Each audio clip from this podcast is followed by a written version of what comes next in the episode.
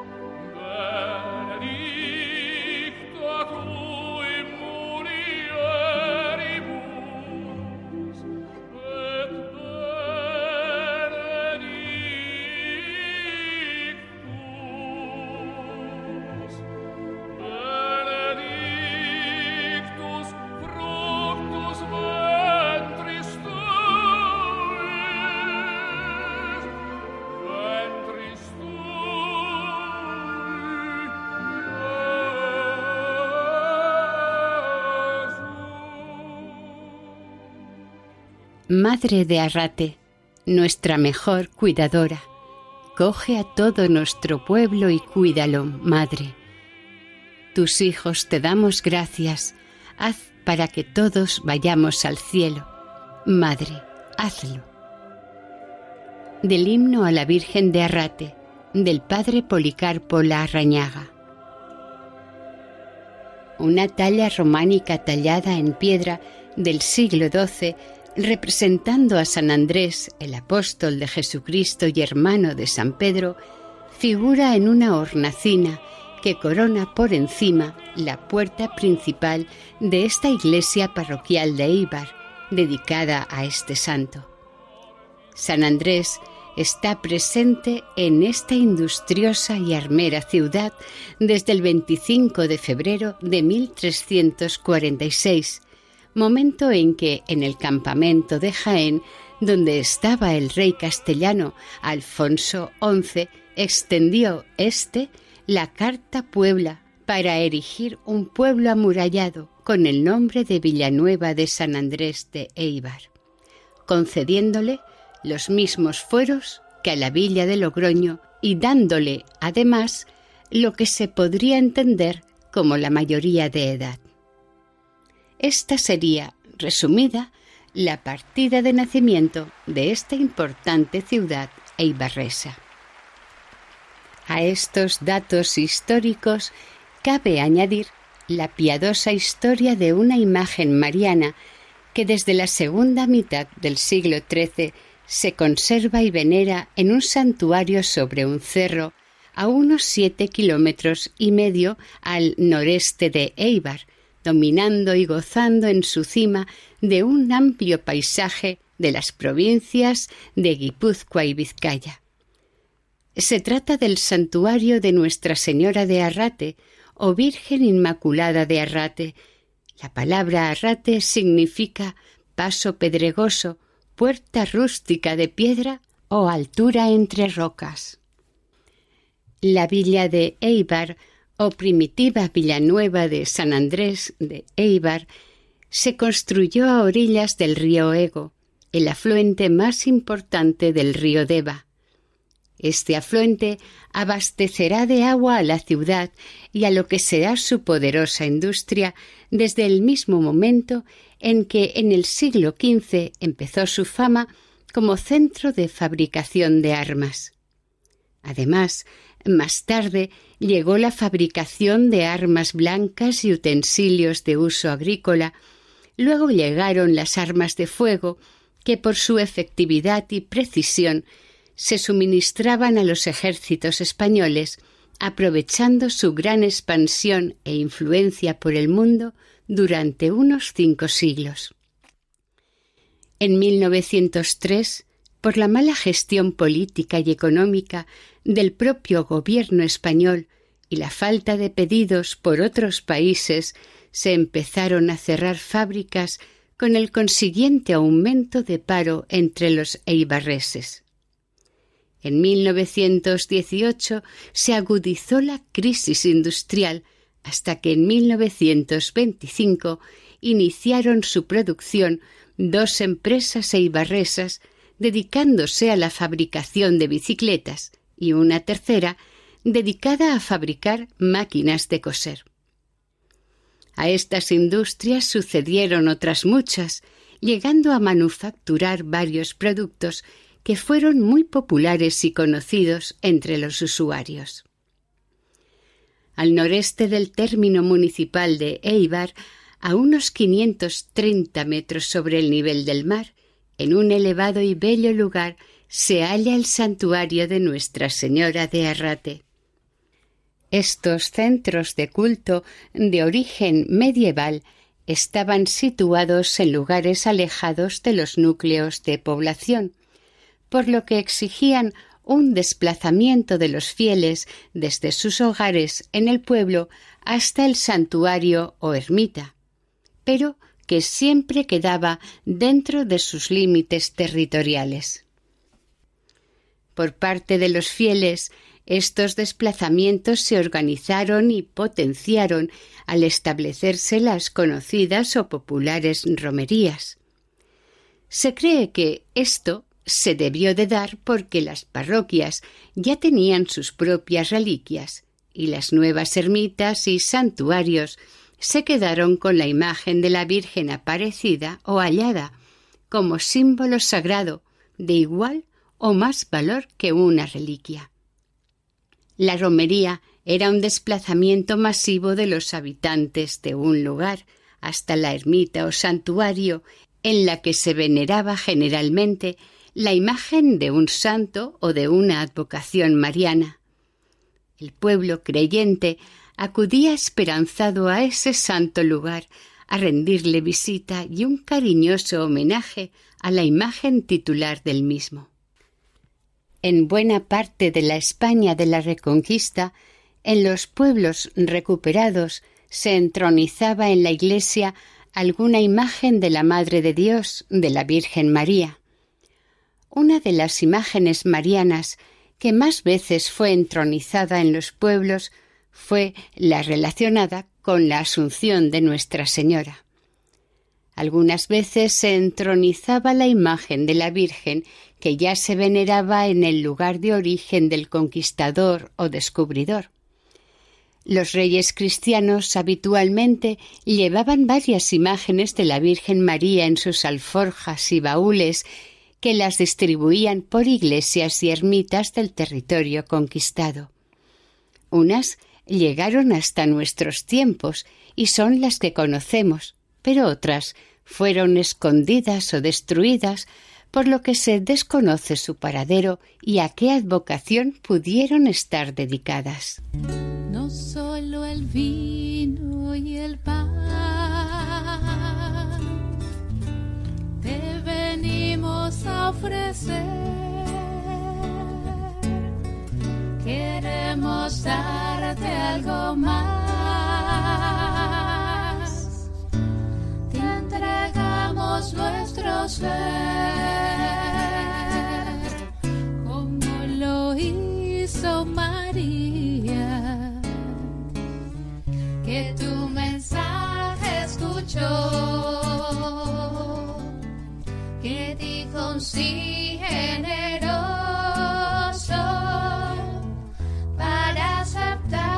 su misión, como lo hizo María, como lo hizo María, que tu mensaje escuchó, tu mensaje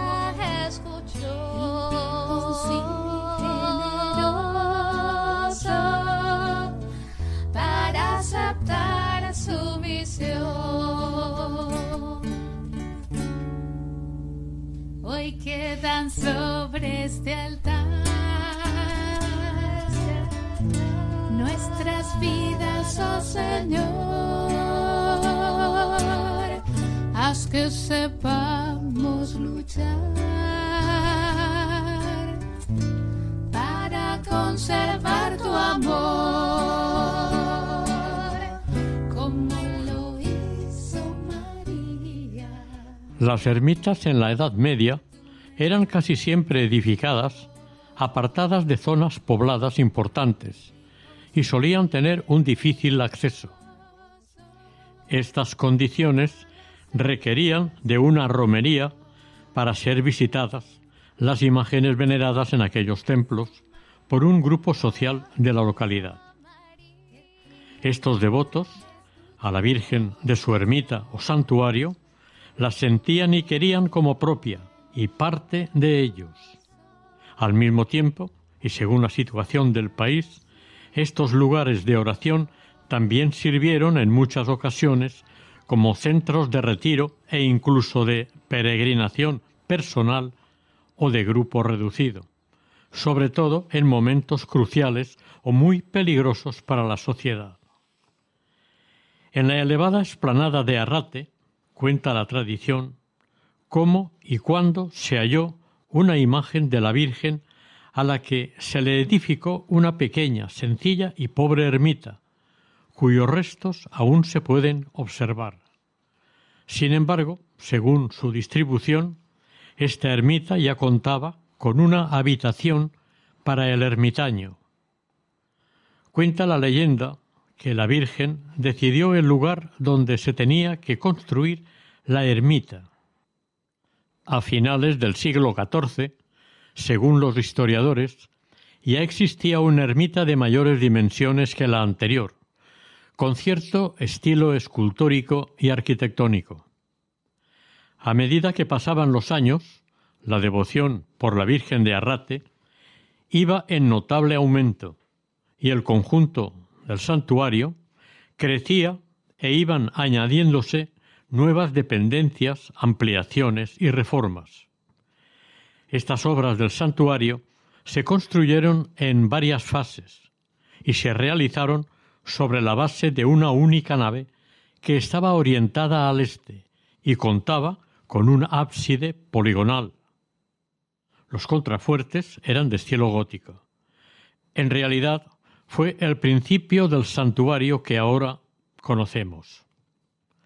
Es interesante la existencia de objetos y detalles pertenecientes al gótico, encontrados o que se conservan, como el agua benditera de este estilo, que se conserva en la puerta de entrada, por lo que se cree que la anterior edificación ya fue de estilo gótico. Al mismo tiempo, se considera que a finales del citado siglo también debieron ya existir las pinturas murales y la escultura del Cristo crucificado, una imagen del cielo renacentista, posiblemente de la escuela italiana. Es destacable el elaborado artesonado de la bóveda. La entrada a la nave de este templo estaba protegida por una verja de hierro barroca. El siglo siguiente, el siglo XV, en Eibar existía un hospital para los peregrinos que se dirigían o venían de Santiago de Compostela. Tenía un clarificador nombre, Cofradía de Nuestra Señora de Arrate. Desde luego, en el mismo Arrate, desde tiempo inmemorial, existió un hospital de peregrinos en el que se hospedaban y atendía a quienes hacían el camino de Santiago. De este hospital se hacía cargo en atenderlo una serora, una mujer normalmente soltera, que atendía las iglesias, ermitas y santuarios, encargándose de varios aspectos sociales, religiosos y del culto en general. A menudo pertenecía a una orden religiosa. Este hospital, hospedería, con la llegada de la desafortunada desamortización de Mendizábal, en el siglo XIX, pasó a ser un caserío, siendo conocido por Parchua. Actualmente no existe. A mitad del siglo XVI, en tiempos del Papa Pío IV, este Santo Padre concedió, a petición de las autoridades religiosas de Eibar y de la diócesis, el traslado de la celebración de la fiesta en honor a la Virgen de Arrate, del 8 de diciembre al 8 de septiembre. Este cambio fue motivado por los rigurosos fríos del invierno entre estos montes. Este cambio no afectó apenas en la devoción de los devotos eibarreses a la Virgen. A ellos les bastaba honrar con gran cariño y entrega a Nuestra Señora de Arrate, la Andramari. Si en el siglo XIII ya recibía culto, es porque ya debía tener su capilla o ermita dedicada a esta Virgen eibarresa o a Macho de Arrate. Una curiosa costumbre de aquellos tiempos nos relata cómo cada pueblo o aldea nombraba una muchacha o varias como camareras de la Virgen, y éstas tenían la obligación de subir en vísperas de la festividad, normalmente el 3 de agosto, a la ermita y permanecer allí toda la noche y el día siguiente. Al parecer, pasaban el tiempo cantando villancicos o cantos religiosos, devotamente, en torno a las hogueras que se encendían al aire libre. Estos cantos religiosos, a medida que pasaron los tiempos, se cambiaron por cantos y bailes populares e incluso modernos. Lo importante y muy curioso es que esta devoción es una representación de la Inmaculada Concepción de la Virgen María y que ya se estuvo venerando en la segunda mitad del siglo XIII. Pero la antigua imagen que se conserva en este santuario está datada a principios del siglo XIV según las características y formas que nos presenta. El documento más antiguo hallado sobre esta advocación es de 1498. En él se confirma ya de su existencia.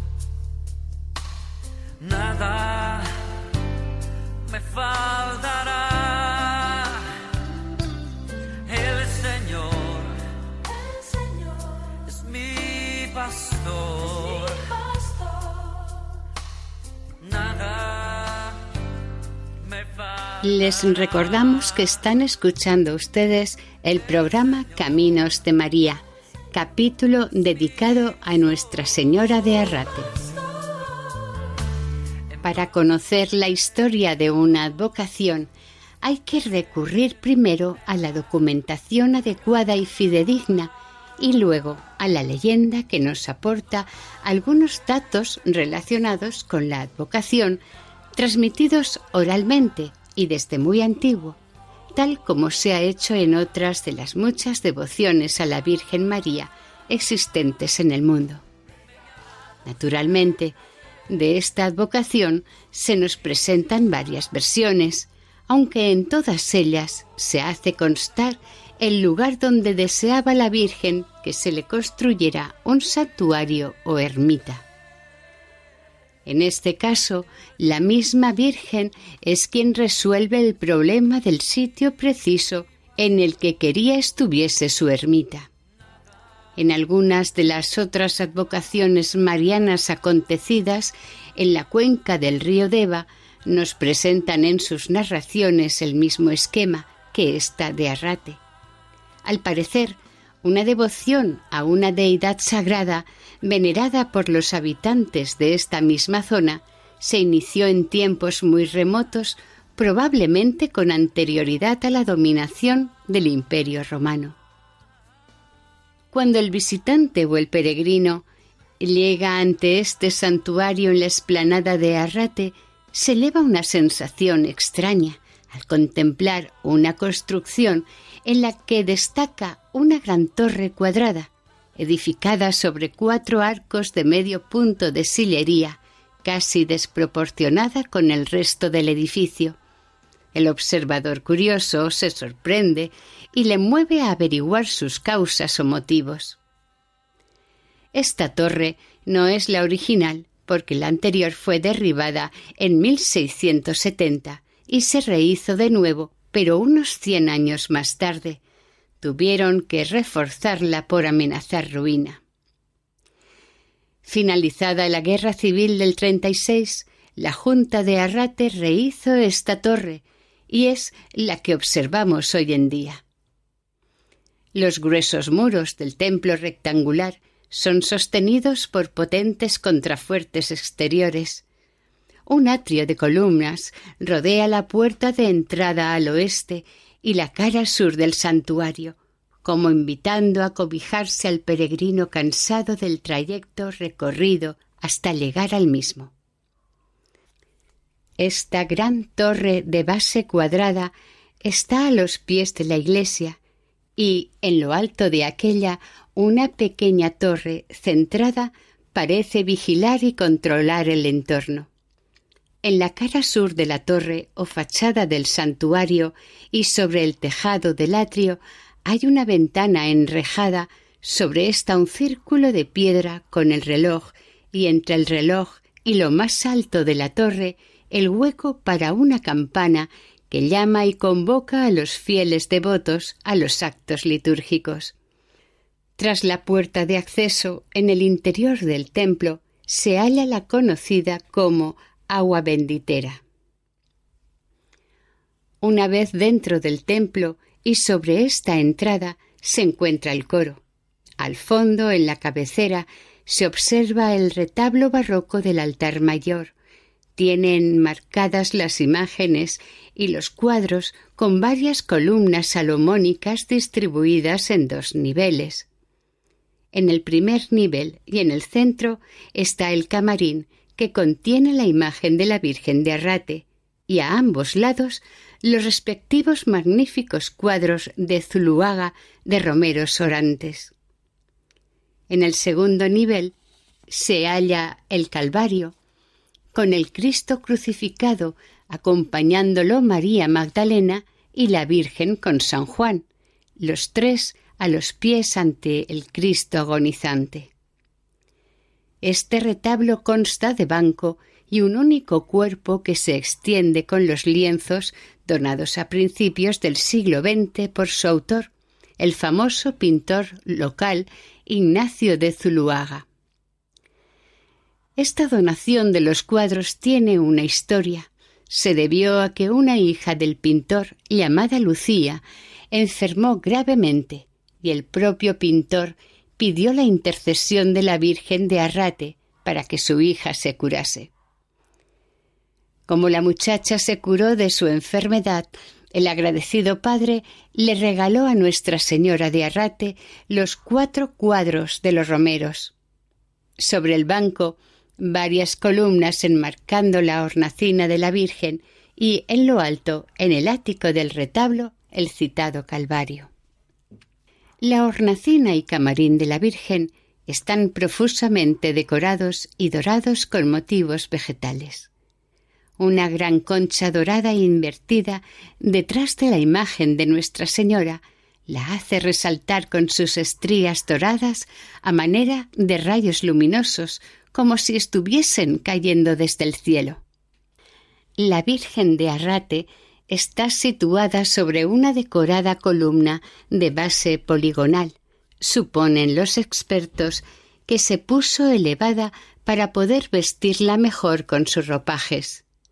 Esta bella imagen preside el retablo y el templo con gran majestad, belleza, serenidad y seriedad.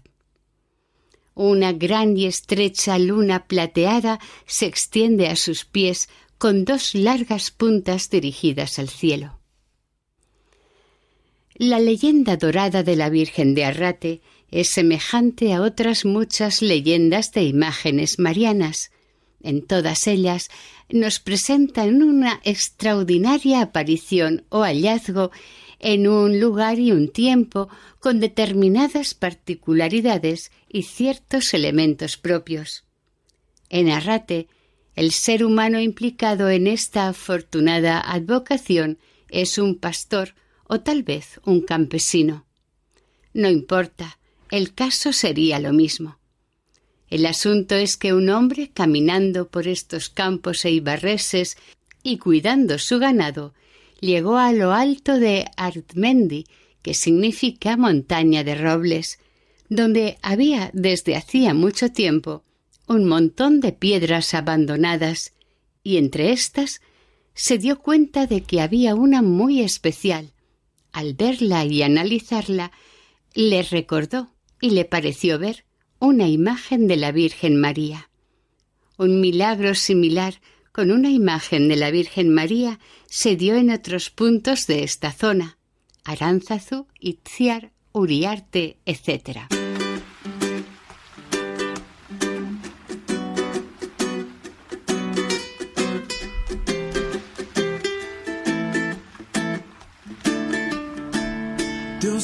Hizo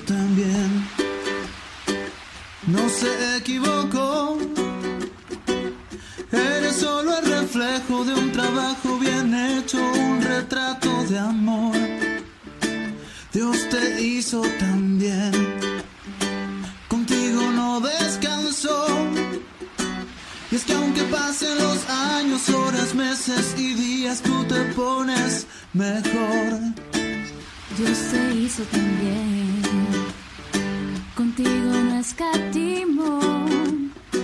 Y es que todo lo bueno y más hermoso del mundo está en tu corazón. Cuando Dios pensó en ti, no hizo más que sonreír. Hizo un tatuaje de tu nombre en su mano. Cuando Dios pensó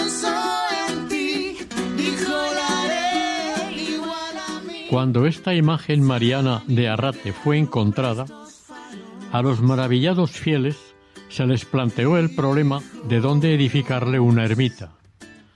Cuando decidieron construirla en el lugar que ellos consideraban era el idóneo, comprobaron que un intrigante suceso ocurría cada noche. Los materiales llevados para las obras que dejaban en Arizmendi al día siguiente estaban en Arrate.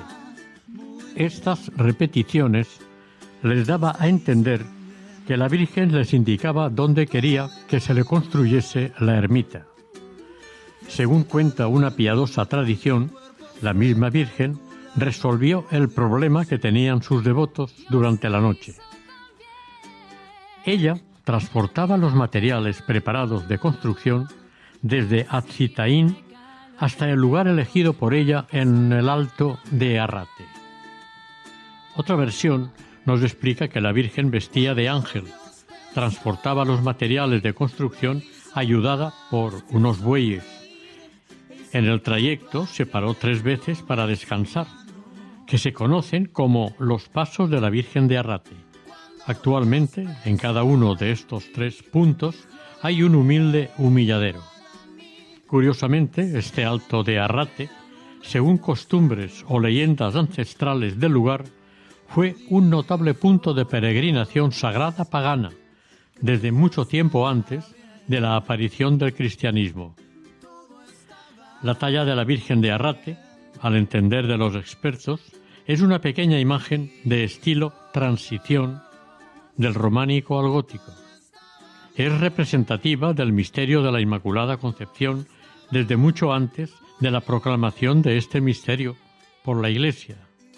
Recuérdese que en este punto de esta advocación estamos hablando de finales del siglo XIII.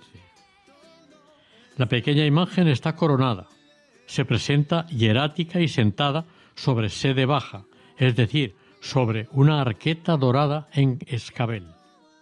Sobre su rodilla izquierda está sentado el niño Jesús, también coronado. La talla presenta un vacío en la parte de atrás, quizás para guardar algo importante o valioso. Las miradas de la madre y del niño van dirigidas al frente, al fondo de la nave. Sus rostros serios y hermosos parecen estar esperando a los fieles devotos que protegen. La madre muestra en su mano derecha una manzana. Con la izquierda sostiene a su hijo, el niño Jesús. Por otra parte, el niño Dios en su mano izquierda sostiene un libro cerrado y con su derecha parece iniciar una bendición. En general, este grupo escultórico es muy armonioso, que parece emanar mucha bondad y un gran encanto. Tanto la imagen como la peana que la sostiene forman un mismo cuerpo de madera. El 14 de mayo de 1662, según consta en una de las actas del santuario, don Domingo de Iraegui fundó la capellanía de Nuestra Señora de Arrate. Como ocurrió en otras partes, desgraciadamente, esta imagen fue dañada cuando llegó la moda de vestir las imágenes de la Virgen. A decir verdad, con el arte barroco la estropearon. La antigua talla mariana, para poder vestirla como exigía la moda, la mutilaron gravemente. Esta moda hizo que se le confeccionaran diversos trajes, clases de vestimentas y lujosos mantos. La imposición de esta moda, desgraciadamente, mutiló y deterioró muchas hermosas imágenes marianas de un inmenso valor artístico en todo el mundo cristiano. No hace mucho tiempo, a un escultor eibarrés, Carlos Elguezúa, se le encargó restaurar la bella imagen y, con el asesoramiento y dirección de expertos en estas restauraciones de antiguas esculturas, consiguió una hermosa imagen de gran parecido a la antigua, para algunos expertos que conocieron la imagen anterior, mirar la actual es como si se estuviera admirando la imagen original. La advocación de la Virgen María como concepción purísima de la Madre de Dios de Arrate hace que la localidad de Eibar y sus ciudadanos se adelantaran en varios siglos al reconocimiento de la concepción virginal de Nuestra Señora, que no se declarará como dogma hasta la segunda mitad del siglo XIX. El 8 de diciembre de 1854, por definición dogmática del Santo Padre Pío IX, se declaró oficialmente por la Iglesia Católica el conocido dogma de la Inmaculada Concepción de la Virgen María, para gozo y alegría de sus devotos fieles de todo el mundo. Cada día 8 de diciembre, el pueblo ibarrés y sus autoridades, con la estimada presencia de las gentes de pueblos de los alrededores, acudían todos para celebrar la fiesta en honor a la Virgen de Arrate, es decir, el Arrate Eguna, desde el comienzo de su aparición en el siglo XIV. Aún así, hubo un momento en el que la sociedad de Ibarresa, ante las dificultades por celebrar esta fiesta a causa del mal tiempo que tenían en estas fechas de principios de invierno, solicitaron el traslado de fecha de estas celebraciones en otro momento del año. Después de varias propuestas y condiciones, el Santo Padre, Pío IV, en 1573, mediante un breve pontificio, accedió a la petición y las fiestas pasaron a celebrarse el 8 de septiembre. Transcurrieron los años y la historia y la antigua tradición se adaptaron pronto a las nuevas fechas, sobre todo por la mejor bondad del tiempo y la comodidad.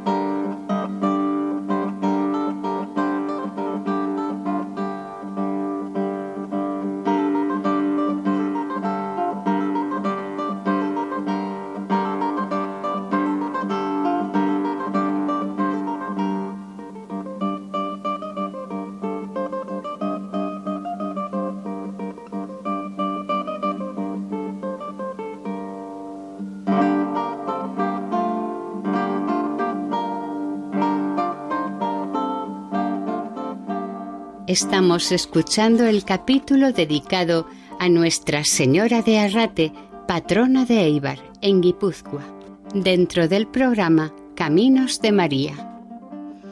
El 20 de septiembre de 1927, allá en lo más alto de las montañas de Euskal Herria, los chistularis del País Vasco celebraron su fiesta.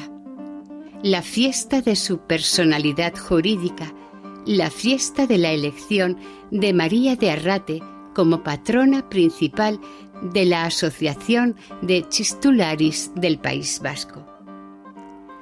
Por decreto de la Sagrada Congregación de Ritos, el Papa Pío XI, el 25 de abril de 1928, declaró a Nuestra Señora de Arrate patrona principal de la ciudad de Eibar. Este nombramiento muy esperado y deseado entre los fieles despertó entre estos la necesidad de que la imagen de esta advocación fuese coronada canónicamente. Para una coronación había que preparar un laudatorio o un historial con los acontecimientos vividos a lo largo de la historia por esta venerada imagen de Arrate realizado un completo informe laudatorio con el historial de la imagen mariana el 18 de marzo de 1929, por decreto, el excelentísimo señor obispo de Vitoria, don Mateo Mújica, el informe fue enviado a Roma. La respuesta del Vaticano no se hizo esperar. Roma dictó decretar que la Virgen de Arrate fuera coronada con rito solemne con una corona áurea. La solemne coronación aconteció el día 3 de noviembre del mismo año 1929. Tan solemne acto de coronación fue presidido por el mismo señor obispo de Vitoria. Después de la coronación, resurgió con mayor fuerza entre los eibarreses su devoción hacia la Virgen de Arrate. No es que con anterioridad hubiese disminuido esta devoción, sino que la coronación despertó un nuevo interés entre los fieles devotos, que aportaron nuevas ideas y proyectos y un nuevo concepto de amor a su excelsa patrona. La Virgen de Arrate sigue brillando como siempre, pero el principal foco de la fe entre los creyentes es su Hijo Jesucristo. En muchos aspectos, la presencia de Santa María de Arrate es la mejor orientadora y consejera para acercarse temorosa y con todo el respeto a su Hijo, que es todo misericordia. Esto el pueblo ibarrés así lo entiende y pone en práctica cuando siente o tiene una verdadera necesidad. Una larga lista de nombres conocidos o famosos por su dedicación laboral o artística figura en los archivos, haciendo constar detalladamente los regalos y obsequios dados a la Virgen de Arrate en agradecimiento por los favores y gracias concedidos por mediación de ella, y en donde se pueden encontrar los más variados objetos regalados, coronas, dinero en metálico, joyas, vestimentas y mantos. El santuario de Nuestra Señora de Arrate fue declarado bien de interés cultural el 17 de octubre de 1997. El Arrate Eguna, o festividad de Arrate, está dedicada a esta advocación de la Virgen como excelsa patrona de Eibar. Es la fiesta más importante de la ciudad. El 8 de septiembre, la Virgen María está en todos los corazones eibarreses. Es la más popular, de más convocatoria y de más sabor. Es, sin dudarlo, la de mayor afluencia de gentes procedentes de la comarca y de otros lugares lejanos, teniendo en cuenta a los emigrantes que marcharon por esos mundos en busca de un mejor nivel de vida. Se reúnen en torno del santuario alrededor de treinta mil personas, dependiendo de las circunstancias y momentos. No deja de ser impresionante el ver tantos miles de personas reunidas para honrar a la Virgen María bajo la advocación de Arrate. La fiesta se inicia nueve días antes, con la popular y piadosa novena preparatoria. Se celebra indistintamente en las parroquias de Eibar y en el santuario de Arrate. Desde luego, de un tiempo a esta parte, al santuario acuden a sus misas muchos fieles, unos por encargo, otros por devoción, y otros que los trae al templo la casualidad o la mano de Dios. El caso es que casi siempre tiene visitantes con mayor o menor devoción y no dejan de mirar y orar ante la pequeña imagen de Nuestra Señora de Arrate.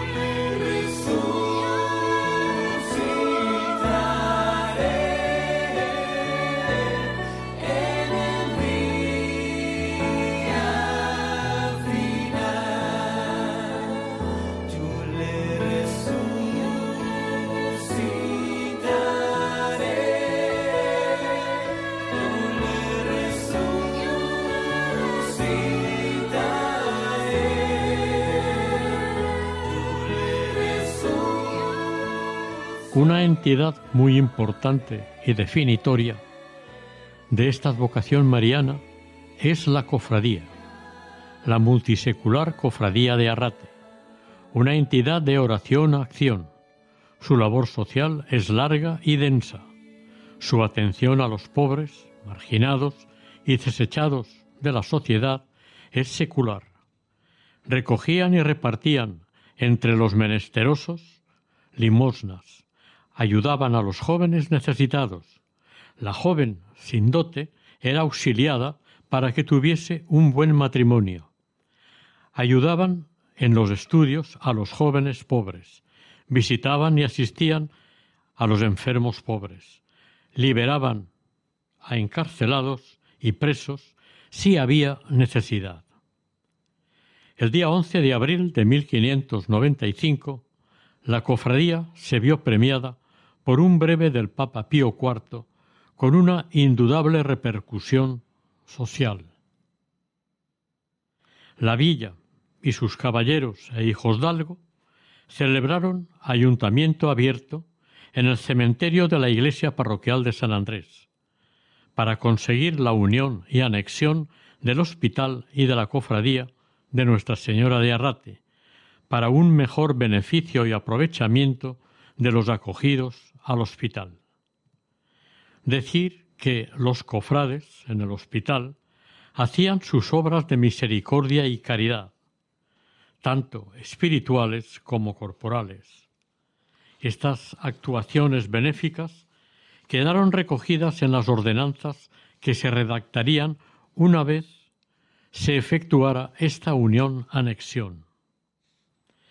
Las cofradías y juntas de Arrate siempre han estado pendientes del santuario.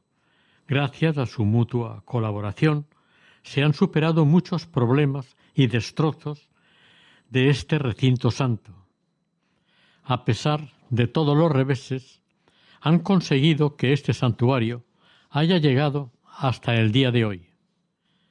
En 1963, la Junta decidió derribar el caserío de Párchua. Con su derribo se mejoró notablemente el conjunto del recinto, dándole un valor más estético y una mejor visualización de lo edificado al acercarse el viajero o peregrino al santuario. Recuérdese que, entre otras actuaciones, ya se tenía en cuenta la idea de crear un paseo alrededor del santuario. A finales de los años 60 del siglo XX, el estado general del santuario era peligroso y amenazaba gran ruina. Urgía una reparación general a fondo del mismo. Incluso los retablos estaban en mal estado de conservación. Ante esta precaria situación, la Junta propone un anteproyecto de restauración con el fin de ir poco a poco restaurando todas sus partes gravemente dañadas. A partir del año 1970 se puso en marcha el anteproyecto y se pone una especial atención a la construcción de unos porches alrededor del templo, siguiendo una costumbre tradicional en el norte del país con los porches y los pórticos. El primer trabajo de restauración se hizo consolidando y reforzando la estructura y la cubierta. Se atendió especialmente el bello y delicado artesonado, conservándolo fielmente como era en la antigüedad. Como la nave es alargada y estrecha, el presbiterio queda en la cabeza de la nave, y para diferenciarlo del resto se pintó de blanco, mientras que la zona de los fieles se quedó a la vista la piedra de los muros. El presbiterio se adecuó a las normas del Concilio Vaticano II. En 2004 se restauró el retablo del altar mayor y en 2007 se realizaron los trabajos de mejora del entorno del santuario. Tras estas y otras reformas hechas en diferentes partes de este recinto sagrado, puede decirse que el santuario se halla en perfecto estado para que todo visitante lo disfrute.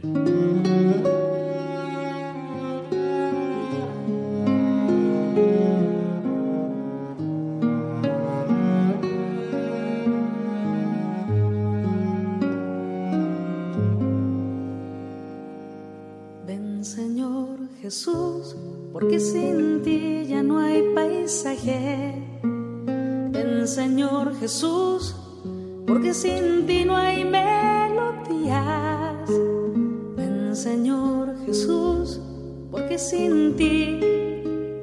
encuentro paz en nada. Sin ti mis ojos no brillan. La vida es poca cosa sin ti, sin ti,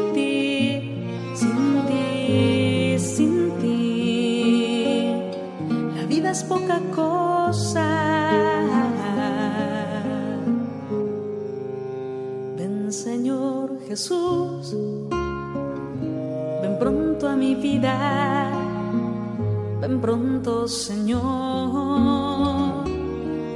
ven pronto, porque sin ti yo no quiero la vida, ya no canto con alma, ya mis manos no sirven, ya no escucho latidos, ya no abrazo corazón ensancha. Oración. Santa María de la Purísima Concepción de Arrate, siempre atenta y dispuesta a proteger a tus hijos, especialmente a los más necesitados. Sigue intercediendo, Madre, por todos nosotros, que tantas veces nos sentimos abandonados y marginados en un mundo de tan falsa comunicación y diálogo. Que tu misericordioso Hijo venga a nosotros con su paz. Así sea. porque sin ti todo me cansa, porque sin ti me falta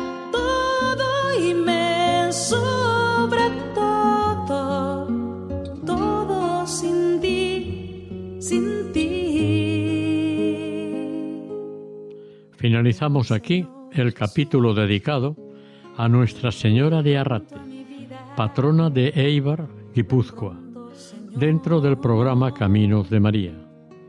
Si desean colaborar con nosotros, pueden hacerlo a través del siguiente correo electrónico caminosdemaria@radiomaria.es. Si desean volver a escuchar este capítulo u otros anteriores, pueden hacerlo desde la página web de Radio María, sección podcast. Y para otras peticiones, pueden hacerlo llamando al teléfono 91 8 22 80 10. El equipo de Radio María en Castellón, Nuestra Señora del Lledó, se despide deseando que el Señor y la Virgen les bendigan.